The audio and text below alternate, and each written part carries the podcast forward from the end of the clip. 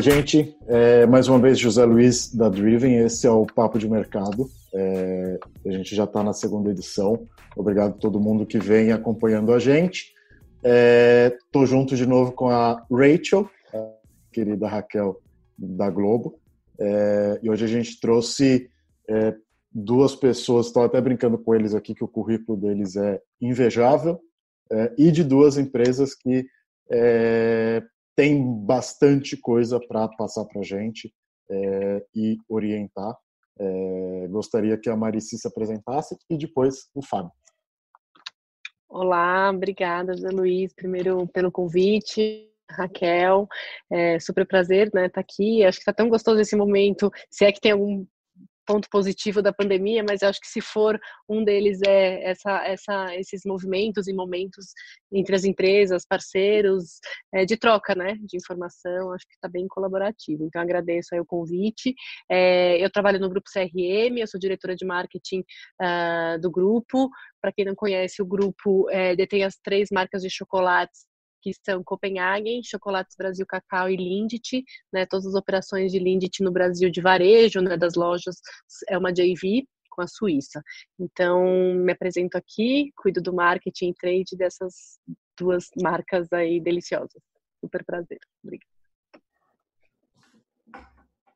Bom, eu sou o Fábio, como o Zé falou, para mim também é um super prazer estar aqui. Acho que concordo com a Marici que esse tem sido um dos privilégios poder participar de debates tão de alto nível como esse. Sou diretor de marketing também da BR Malls. A BR Malls hoje é a maior empresa de shopping centers da América Latina. A gente está presente em todos os estados. Estamos nos desdobrando aí nesse momento, né, em todas as regiões. A gente tem shopping de Manaus a Caxias do Sul. Então, discernindo e interpretando o que está acontecendo. Acho que o bate-papo aqui vai fluir muito e dividir isso aqui com a Marici, talvez a qual é a marca que eu sou mais fã dentro de um shopping, com certeza são todas essas que ela representa, né? Ai, um, que delícia. Um chocólatra aí declarado, então, pô, é super cliente, fã dessas marcas. Animal, adorei, acho que, adorei. Acho que todos nós, né? são, bela, são belas marcas. É, é, bom, gente, para iniciar, é, eu queria puxar um pouco o assunto de local de é, acredito que isso, né, o local de compra e o local de é, experiência é o que mais tem sido é, impactado. Então a gente a gente percebe que pelas pesquisas é, o local de compra ele não é não simplesmente as pessoas foram para o digital e vão simplesmente é, voltar para o ambiente offline, mas vão continuar no ambiente digital. É, e a gente percebe miradores, influenciadores é, que facilitam a venda no ambiente digital, muitas vezes com ferramentas mais simples, tipo um WhatsApp. É, como que vocês enxergam, é, são obviamente BR Malls, é, mas também as, mar as marcas de chocolate muito bem posicionadas em ambiente físico, como que vocês per é, percebem essa movimentação é, da jornada do consumidor indo para o digital no pós-pandemia? Começar? Eu acho que, acho que essa talvez é a pergunta mais feita todos os dias por todos nós, né, dentro das empresas, dentro das nossas reuniões e quando a gente vai falar com o mercado, né? Eu, eu, eu costumo dizer, Zé, que eu acho que mais do que transformar, né, esse momento que a gente está passando, a gente vive uma antecipação de futuro. Acho que muitas coisas já vinham acontecendo, já aconteceriam e agora elas foram aceleradas. E esse ponto que você trouxe, ele é muito importante, porque nesse momento é óbvio que é, é difícil avaliar, porque é uma concorrência desleal, ou seja, os pontos físicos estão fechados, então você só tem um canal para comprar, né? Que é o ponto de, que é o, que é o ponto digital. Então, deliberar, dizer qualquer caminho predominante nessa direção como único jornada do consumidor, eu acho que é, é muito radical. Mas de fato, o consumidor que emerge né, desse lockdown, desse momento que a gente vive, ele é digitalmente mais sagaz.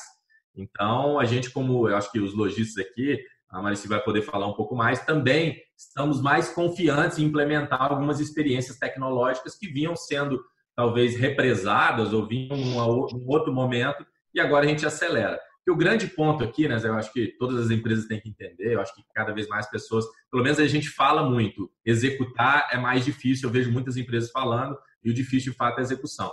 A gente tem que estar onde o cliente está, independente do momento da jornada dele com o cliente. Então, é muito comum, por exemplo, você já pode, dando um exemplo prático, né? você no sofá da sua casa faz uma pesquisa na internet de um produto que você quer comprar.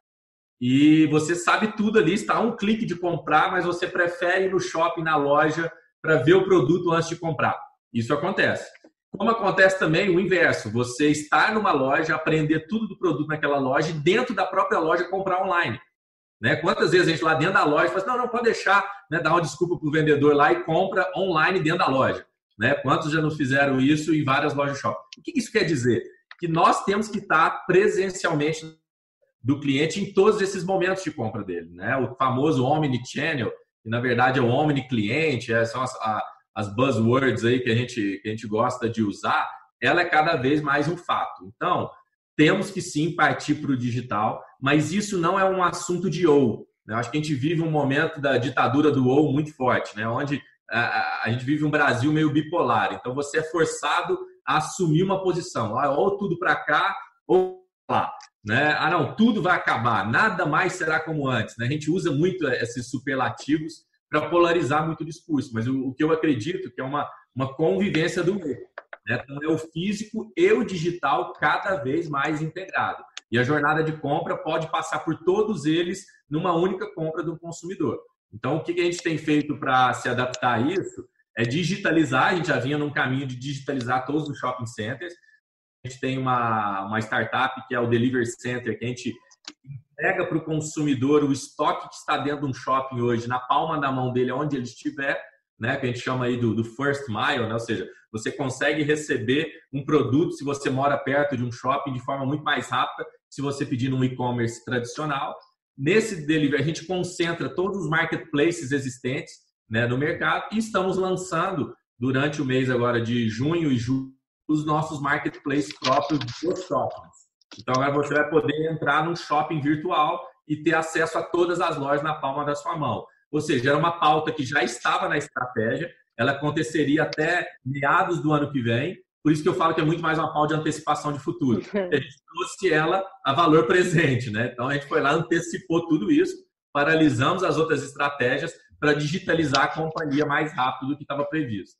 É muito curioso, né? Ouvir essa, essa última frase, né? Exatamente, é um projeto que levaria um ano, aí um ano e meio, a gente né, conseguiu todo mundo antecipar. Eu acho que é um grande movimento positivo também, né? Desse, de tudo isso que está acontecendo. Mas para a gente, muito parecido, né? A gente também vinha já, obviamente, digitalizando, principalmente Copenhagen, né? Brasil Cacau, a gente estava no segundo momento. É, com e-commerce estava ativo desde outubro do ano passado, mas bem em momento de teste, né? A gente estava pilotando, entendendo um pouco mais a experiência, porque na loja é uma experiência muito diferente. Acho que é isso, né? O consumidor não vai trocar é, concordo 100%. É, é o E que tá com, junto de, de, toda essa história, né? E então a gente estava nesse movimento é, bastante tranquilo, entre aspas, de fazer todas essas validações, né? Dessa experiência, da logística, do cartão, enfim, de todo esse acolhimento via Icon que a gente sabe que tem muito bem na loja. Uh, mas com a pandemia em março, obviamente a gente acelerou absurdamente. Então, assim, um dado super curioso que foi da Páscoa, a gente vendeu em um dia é, o equivalente aí que a gente venderia em um ano é, no nosso ICOM pela, pela, pela o andar da carruagem que estávamos desde aquele período, né? Então, é, realmente foi muito forte o, o que a gente precisou né, de fato acelerar e comunicar. Então toda é, toda a estratégia de comunicação, a gente acho que vai falar um pouco disso, mas a gente teve que obviamente mudar tudo, né, estratégia de mídia, de comunicação, a abordagem, o tom, é, levar para esses canais, né, porque realmente minhas lojas estavam fechadas, eu tenho mais de 80, mais de 800 lojas, né, e muitas delas em shopping centers, né, que tem um impacto muito muito grande. Então a gente se viu realmente no momento de ou acelera ou realmente a gente vai ter grandes problemas principalmente pensando na Páscoa, porque a pandemia foi exatamente um mês antes, é, o início, né, antes da Páscoa, uh, que foi 12 de abril.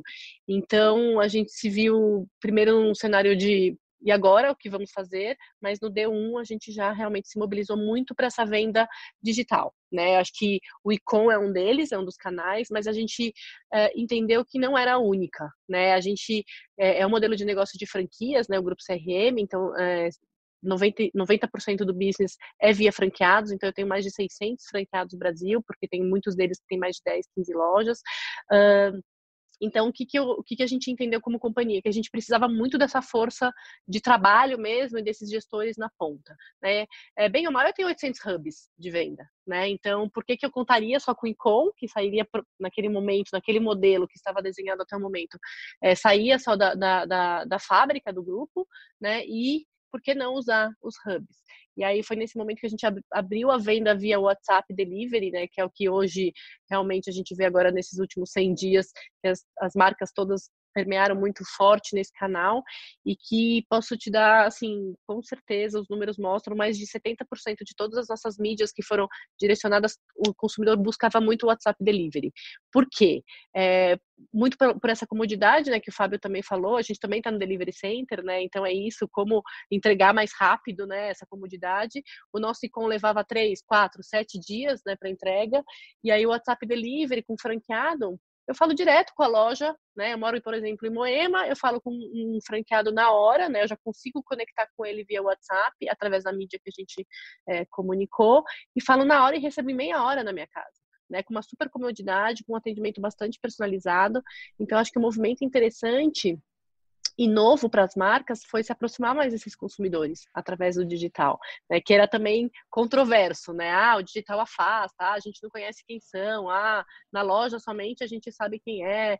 Enfim, a gente é, tá, tá, estamos ainda construindo tudo isso, né? A gente está trabalhando bastante agora nesse tema de personalizar mais a conversa, né? De buscar realmente tratar, né, a Raquel como a nossa consumidora que ama em Abenta e que ela tem uma frequência, enfim, entendendo realmente a, a, a é, quem é esse perfil e a jornada dela.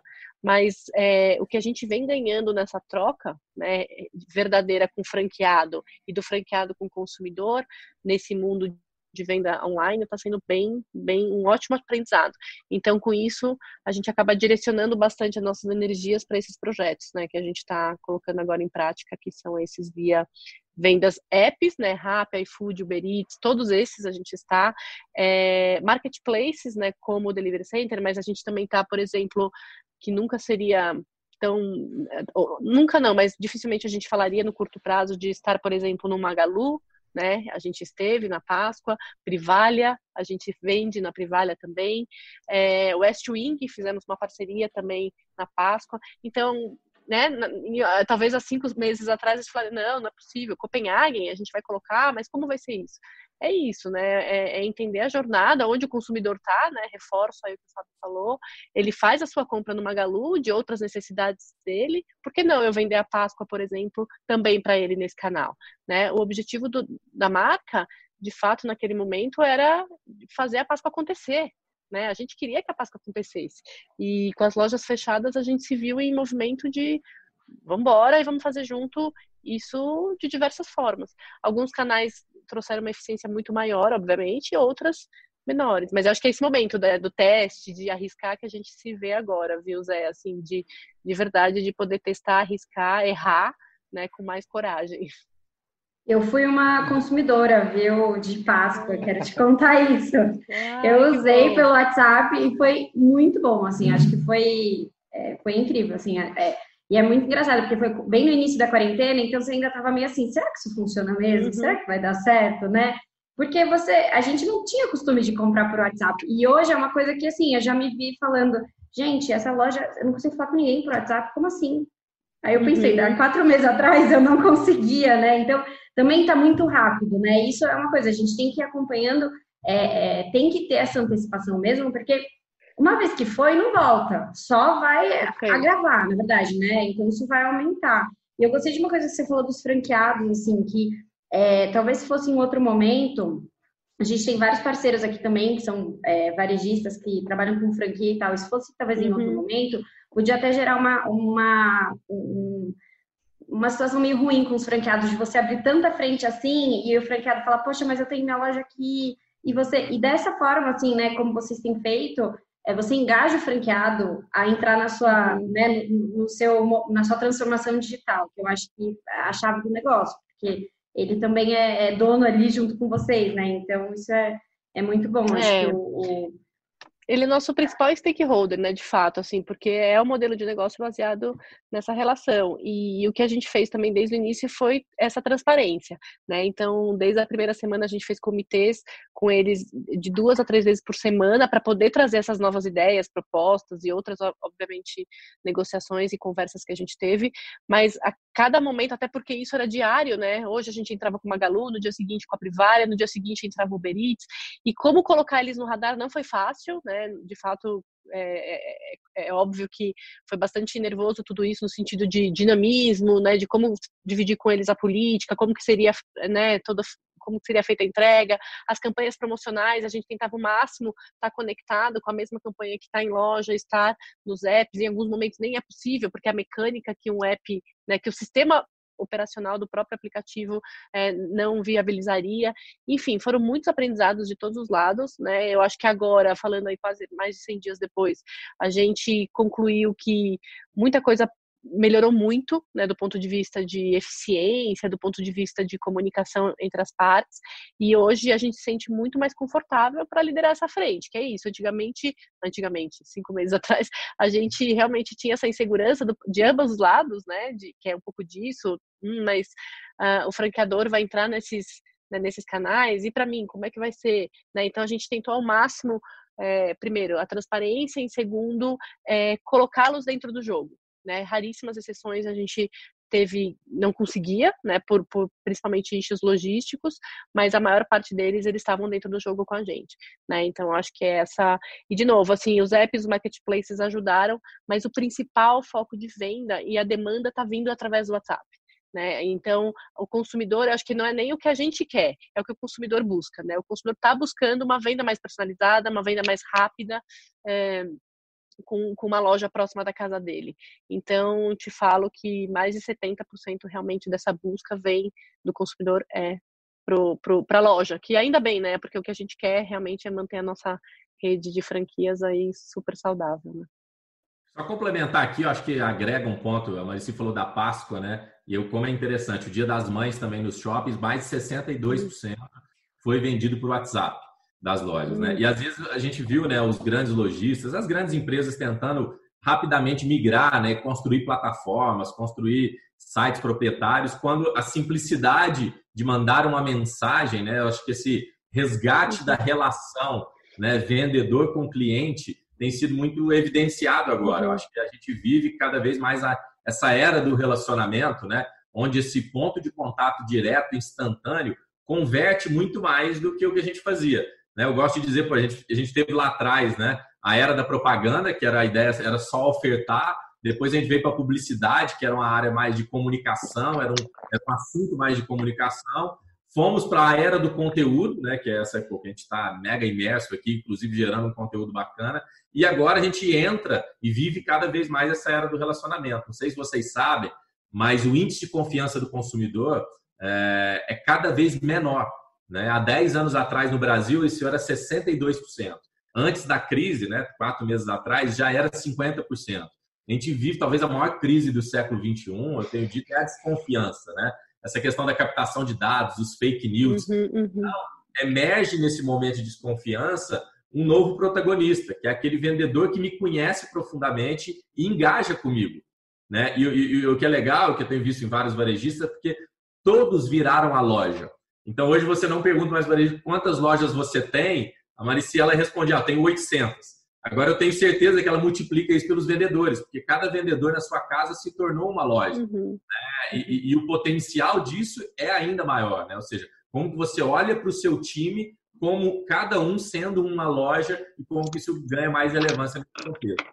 Acho engraçado, incrível como que todos os papos e todos os conteúdos que a gente vem buscando, é, eles estão completamente interligados. Então, é, todas as conversas que a gente está tendo está é, tá muito centrado em é, criar experiências é, entendendo as necessidades do consumidor, entendendo as necessidades do meu parceiro de distribuição e de revenda, entender as necessidades é, dos meus colaboradores, é, e isso é a base de tudo. Né? Então, quando a gente vinha falando, principalmente de indústria, é, a indústria, ela, é, a gente percebia um receio muito grande da indústria de se posicionar é, digitalmente, abrir canais é, de venda, porque elas acabavam é, achando é, que iam é, implicar nos canais de venda das suas revendas.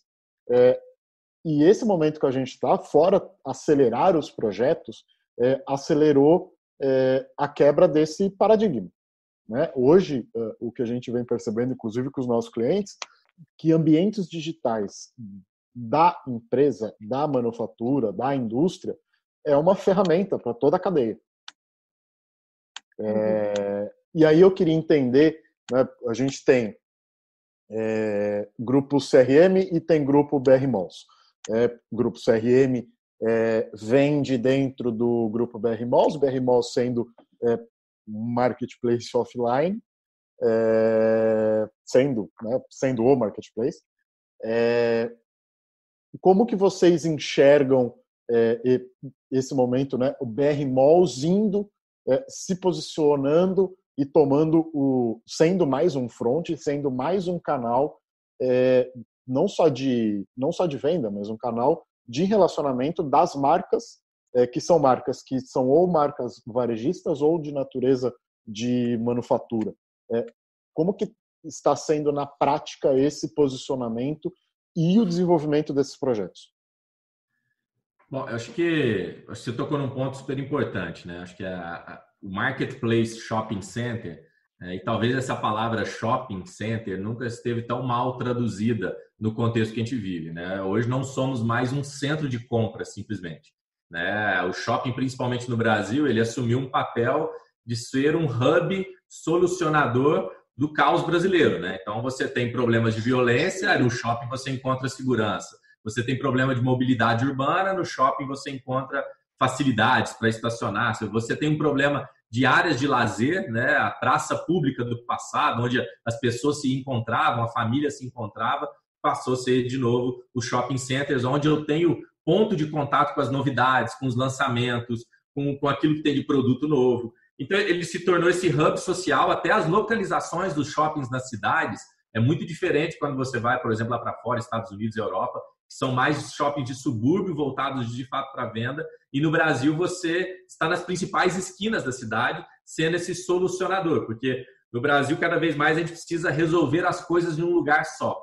Então, o shopping passa esse life center, onde eu vou num lugar só e resolvo. Porque luxo, Zé, cada vez mais é tempo. As pessoas pagarão mais caro para ter mais tempo. É por isso que a pessoa investe né, em mobilidade, ela investe em, em, em morar num, num, apartamento mais caro, mas mais próximo do trabalho, porque tudo que ela economiza de tempo é isso que ela quer e ela vai pagar por isso. E o shopping ele tem que ser esse solucionador, esse hub que traz essas experiências além da venda. E a venda é uma consequência disso tudo. Então, falar de relacionamento com o consumidor é mais do que oferecer produto para ele. Né? Mais do que dizer, ó, vem para cá porque agora eu tenho tantas lojas te ofertando. Né? As grandes liquidações, as grandes promoções, os grandes sorteios migram agora para um formato de relacionamento todos os dias. Né? A gente, inclusive na Malls, inclusive uma das antecipações de futuro que a gente está fazendo é o lançamento essa semana do mega programa de relacionamento e de benefícios com todos os clientes do shopping que compram em qualquer loja que terão benefícios reais nos shoppings, porque, de, de novo, eu quero conhecê-lo. É igual a Marici falou, ah, a Raquel gosta de Inhabenta, como eu relaciono e customizo e clusterizo essa relação. Ninguém mais quer receber uma mensagem tipo, oi, tudo bem? Toma um cupom de 30% de desconto. Hum. Todo mundo quer receber uma mensagem, oi, tudo bem? Como que tá a sua gata aí do, do, do da sua casa Zé Luiz? Como estão as suas filhas, Fábio? Como está o seu filho? Mas, ou seja, um nível de clusterização de conhecimento do consumidor onde eu, eu toco as relações de uma forma diferente. E a compra é uma consequência disso. Então, o shopping como marketplace, se ele não for relacional com o cliente também e não trouxer essas experiências que trazem essas relações, a, a venda transacional, ele tem outras soluções mais fáceis, mais rápidas, sem precisar sair de casa. Então, essa ressignificação do shopping como esse, esses outros características e outros atributos para trazer esse ponto de encontro da sociedade é o que de fato garante a perpetuidade do nosso negócio. Aí eu queria trazer isso né, pensando na palavra de ressignificar. É...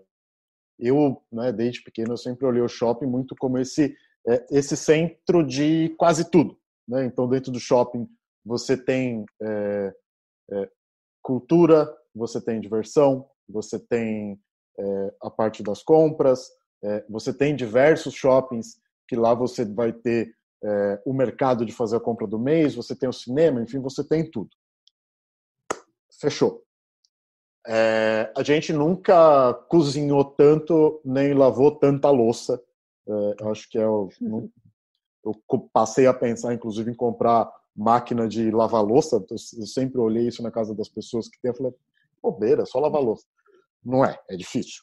É, isso que eu não tenho unha feita. Então, eu, enfim, é um caos o tanto de louça. Eu estou aqui olhando, tem um monte. É, parte cultural, parte de alimentação, é, tudo isso está sendo ressignificado. É, como se ressignifica o modelo de negócio? Não, com certeza, Zé. Eu acho que é o, o, momento, na verdade, é muito atual essa conversa, né? Porque, é, como a gente já vem falando, tudo isso vem acontecendo, mas em outras velocidades, né? Então, com certeza, a gente já estava explorando tudo isso, mas agora a gente foi forçado a pensar nessa ressignificação. É, de novo, eu acho que não tem o off e o on, né? Eu acho que as lojas continuam nesse, também nessa entrega, né? É, e também de, ainda assim, nesse contexto, também de entender o que, que mudou lá na ponta, acho que depois o Fábio até também pode trazer isso, porque acho que é um novo consumidor que está aí, né? Esse consumidor não é que ele migrou do off para o on, ele está nos dois, e quando ele voltar voltar, né, estiver mais, enfim, confortável de, de estar no dia a dia nas lojas, enfim, ele vai buscar por outras por outras demandas, né? Ele, tem, ele vai querer um outro tipo de abordagem também nas lojas, um outro tipo de experiência. A gente está nesse momento também testando novos formatos já em loja, inclusive de como fazer um atendimento mais rápido, não devido à pandemia, né? Não, não de cuidados para esse tema, mas muito mais para um consumidor agora mais digitalizado. Então a gente também já está nesse momento de ressignificar também o próprio a própria loja, tá? Mas trazendo para dentro, é, acho que assim a gente ressignificou a companhia como um todo, tá? Então acho que isso é muito maior né? É isso, é um negócio, são as áreas, são as pessoas. Né? Na verdade, a gente, a gente conversou e entendeu muito que é, a, e a cultura do grupo ajudou muito nesse momento. Né? Acho que aqui nessa hora a gente vê realmente como que as culturas das empresas estão bem solidificadas ou não, porque nesse momento é de se dar as mãos, de colaborar e de fazer todo mundo junto. Não, não, tinha, não tínhamos experts nesse tema naquele momento. Aliás, ninguém tinha, não é não só no Brasil, né? no mundo. A gente vê o, como isso está afetando o varejo lá fora também. Então, a gente realmente entendeu que era o momento de todo mundo aprender, de fazer junto, de testar, de, de arriscar. A gente ressignificou as áreas, né? a gente fez muito mais esses matches e essas trocas de pessoas e de times trabalhando em squads, que não era um formato que a gente vinha trabalhando. Né? Então, a gente entendeu que era um movimento mais adequado de, de aprendizados.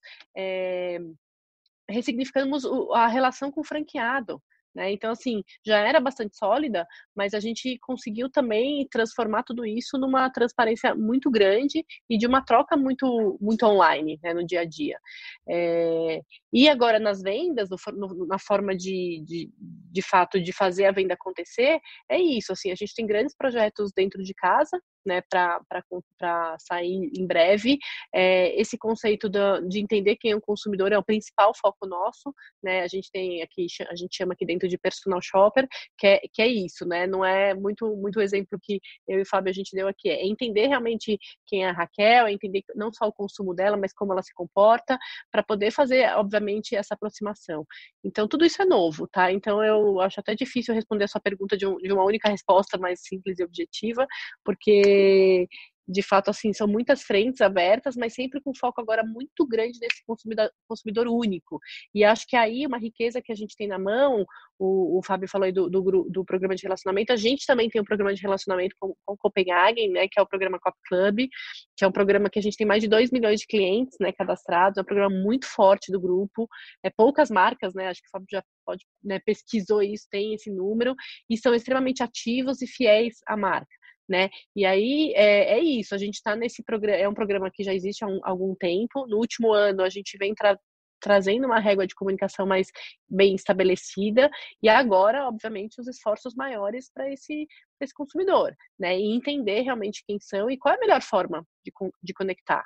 Né? Então, eu acho que a ressignificação está muito mais agora é, centrada com certeza nesse consumidor novo e fazer com que as áreas das companhias e no nosso negócio estejam muito mais envolvidas, menos clusterizadas, né, do ponto de vista, ah, minha, minha parte é entregar é produzir, minha parte é entregar na, é, nas minhas lojas, a minha, a minha parte é fazer a nota fiscal acontecer. Não, a gente está realmente reestruturando o formato, enfim, as diretorias, enfim, a gente está reorganizando tudo isso daqui, da mesma forma, quando a gente fala internamente, tem uma reorganização generalizada, a própria área marketing, área de growth, área, né, áreas novas que a gente vem estudando e criando para, de fato, ser mais diretiva às necessidades do consumidor. Mas quando a gente fala desse tipo de coisas, é, eu acho que é, eu costumo ter um discurso de mais lucidez, de mais equilíbrio, quando a gente tomar muito cuidado com generalizar aquilo que eu estava falando. A gente geralmente fala tudo ressignificou ou nada mais será como antes. E não é bem assim. Apenas um terço dos brasileiros estão tendo o privilégio da quarentena. Um dados, inclusive, que a Play trouxe para a gente, a gente estava falando da Play, né? É, uhum. 21% dos profissionais estão em home office. Ou seja, 80% não está em home office. Não mudou as práticas e os hábitos dele, porque ele tem que trabalhar.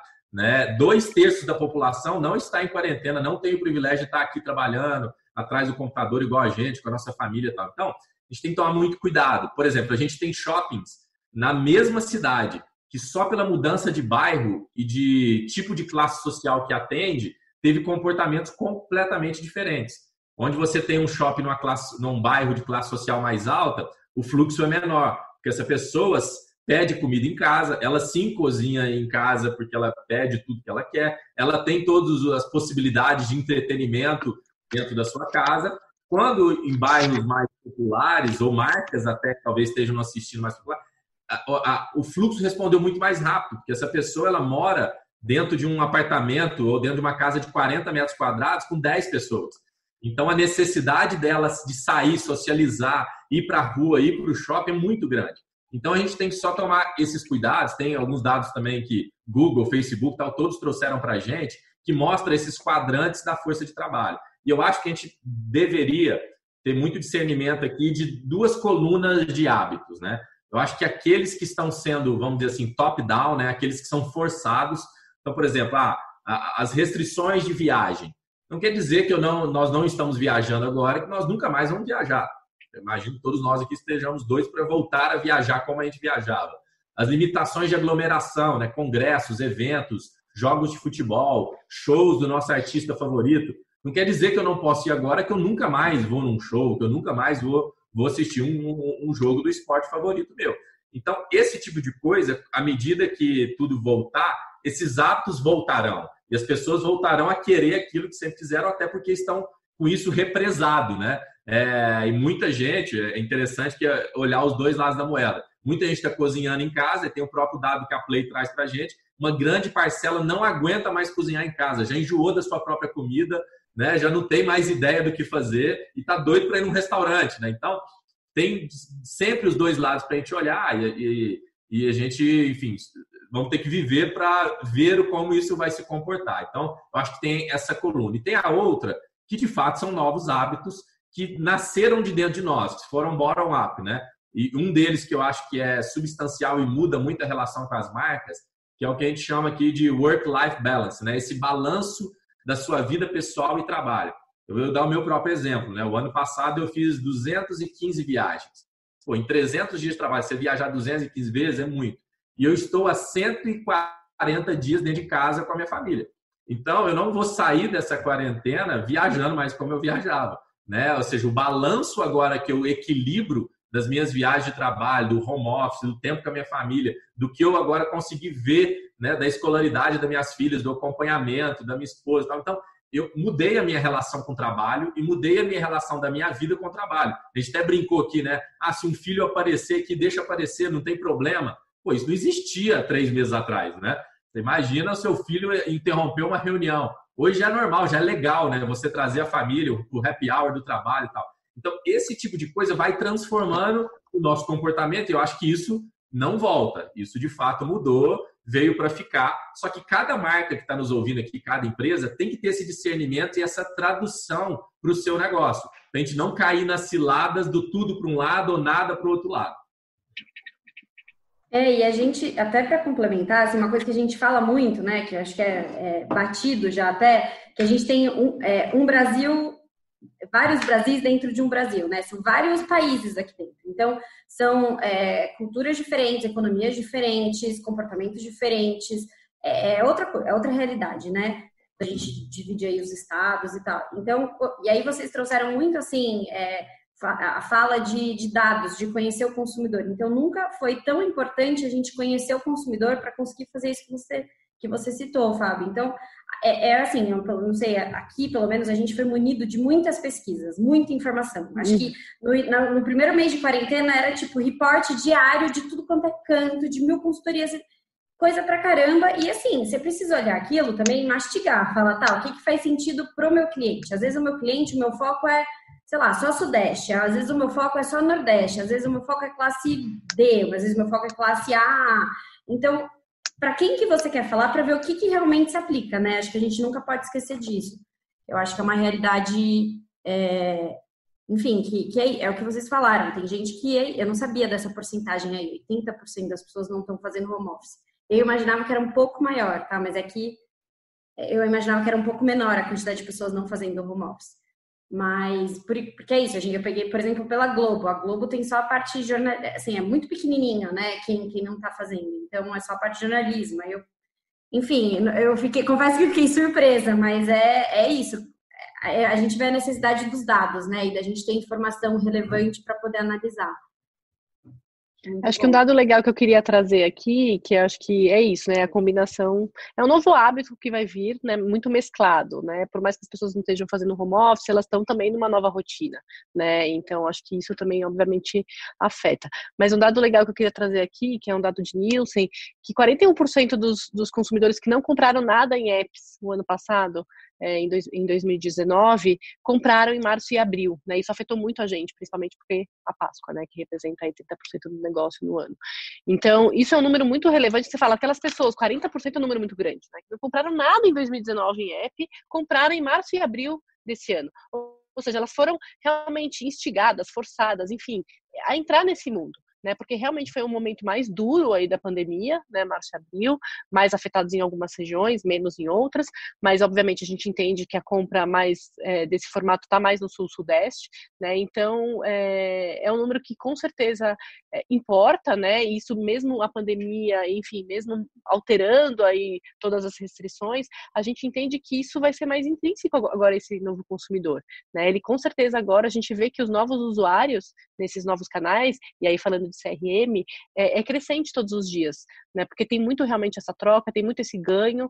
Então a gente acredita muito no, no aumento né, desse novo canal. Não acreditamos numa substituição, né? A gente acredita realmente no incremental e isso os números todos os dias nos mostram, né? A gente vem tendo ainda com muitas lojas fechadas, mas a gente já está é, com mais de 420 lojas abertas, mais ou menos.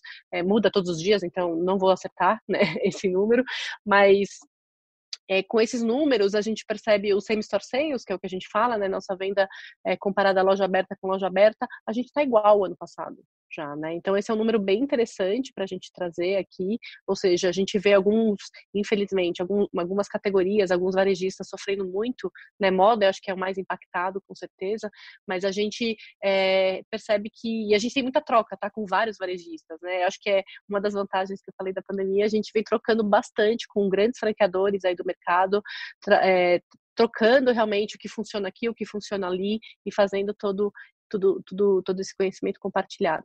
Mas o que a gente percebeu é isso, assim, com as lojas abrindo agora, a gente vem retomando as nossas vendas, que bom, e, as, e aquelas que estão só fazendo venda delivery, WhatsApp, enfim, nesse formato, a gente vem retomando. Então é um novo hábito, né? O que, o que fica aqui é, nessa fala toda de nós quatro é, é, o consumidor mesmo nessa nova rotina, nessa nova jornada. E não é olhar ele lá para trás, é daqui em diante, né?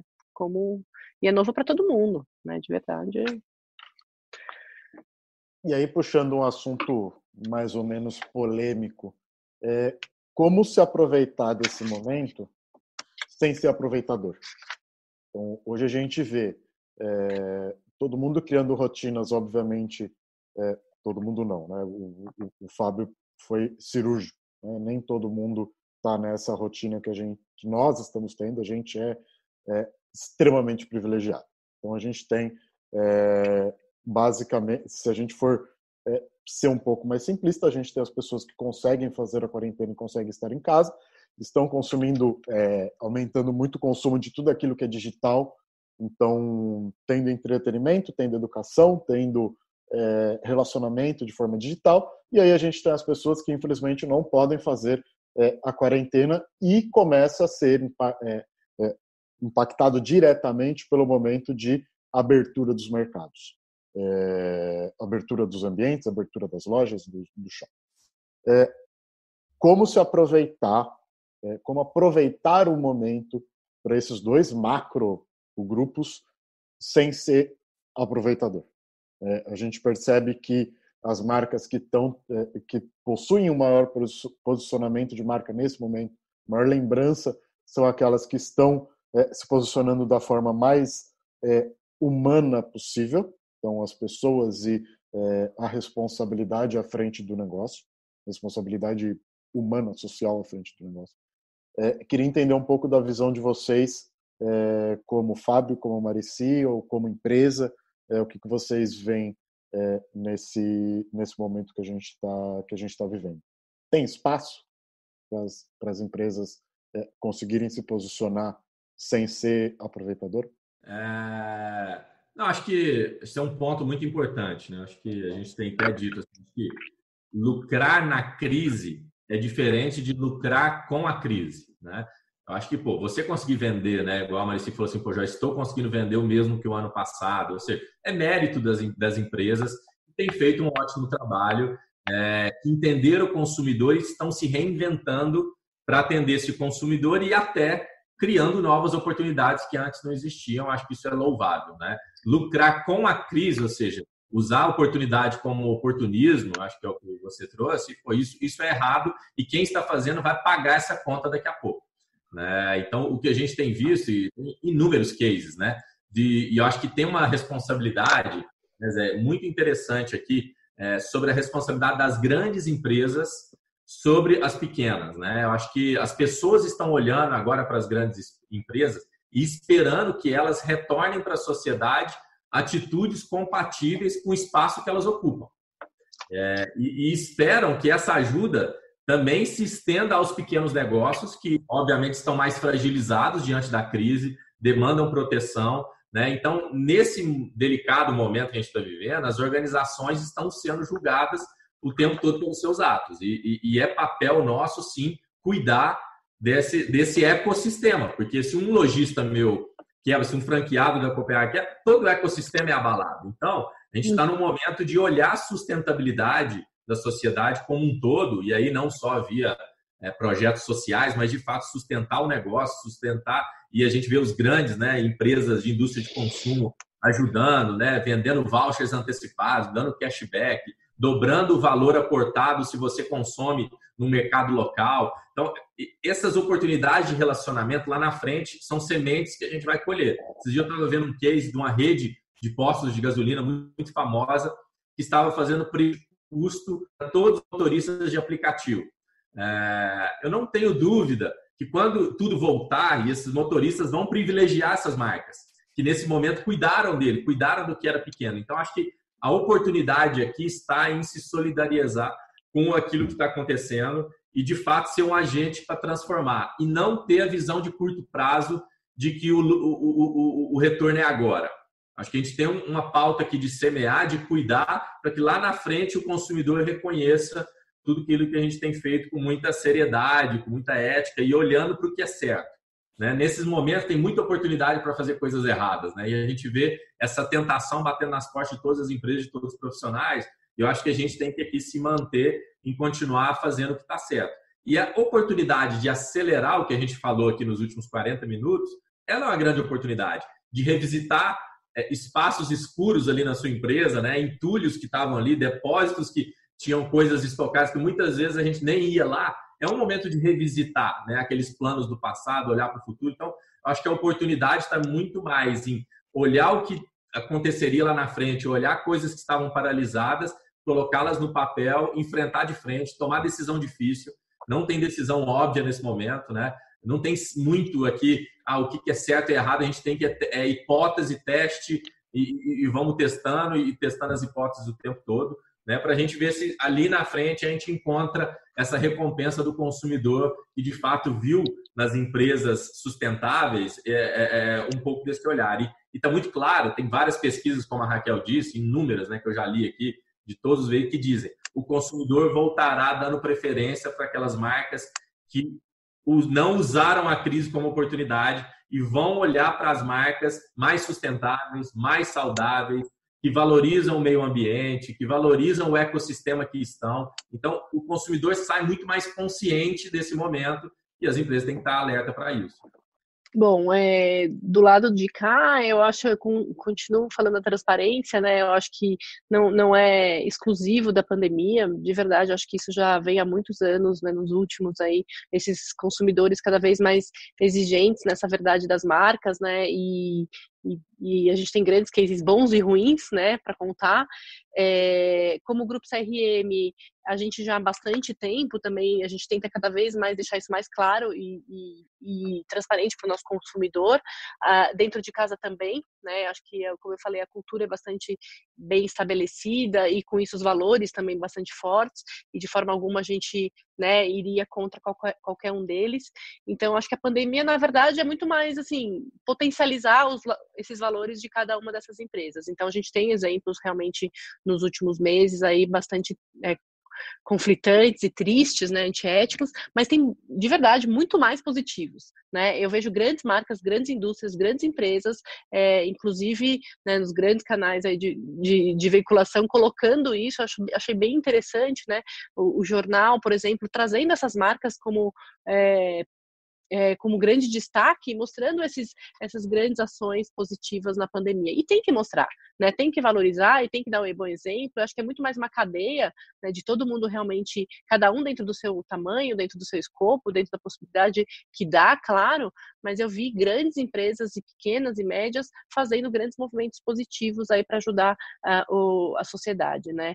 E eu acho que o cuidado começa de dentro, né? Não, não adianta a gente colocar grandes campanhas lindas de marketing, de comunicação, mas de, dentro de casa a gente não tiver é muito bem estabelecido. Então, uh, a gente, por exemplo, é, teve toda uma reestruturação da indústria, né, da fábrica, então a gente é fábrica também, né? Além das 800 lojas, tem uma, uma fábrica em extrema, enorme, né, com mais de 1.500 colaboradores, por exemplo, dentro do nosso do, do grupo. Uh, e como fazer esse cuidado com todos esses colaboradores, né? Então, isso faz parte né, dessa transparência, desse, de toda essa defesa desse tema que a gente está colocando.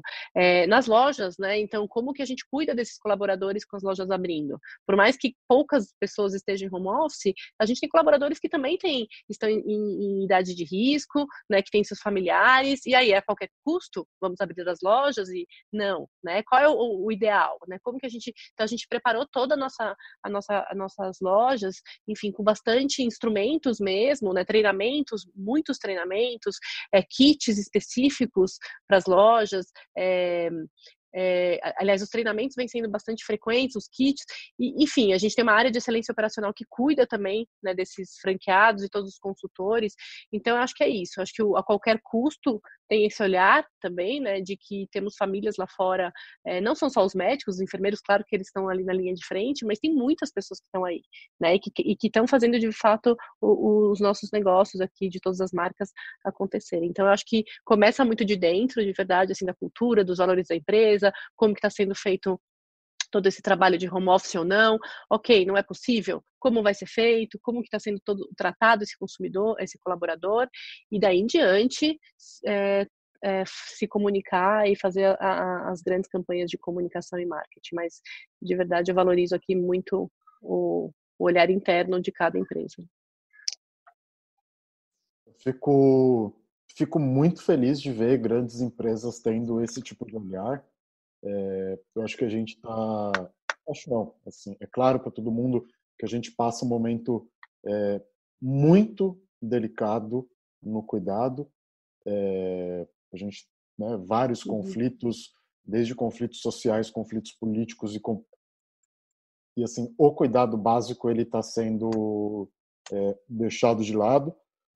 E eu acho sensacional que as empresas é, que vão nessa onda do vamos a qualquer custo, elas estão sendo deixadas de lado é, e uhum. sendo priorizadas aquelas empresas que de fato têm um olhar humano, é, uhum. que é o mínimo. É, eu, eu acho engraçado que assim é o mínimo.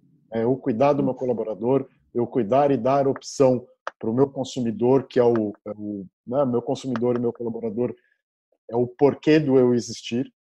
Sem eles não existe empresa.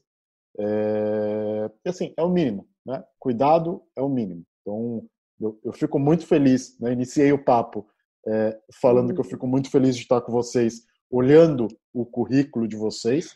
É, me dá até me dá até um medo, um medinho de é, fazer um papo com currículos tão é, bacanas quanto o de vocês. E eu encerro o papo falando que eu estou muito feliz com o posicionamento é, pessoal e posicionamento o que as empresas, o que vocês, né, como é, representantes das empresas é, estão fazendo. Então, é, obrigado por esse momento com vocês. Fico é, extremamente feliz. É, queria agradecer de novo Raquel, agradecer de novo Sarinha que está por trás é, das cortinas.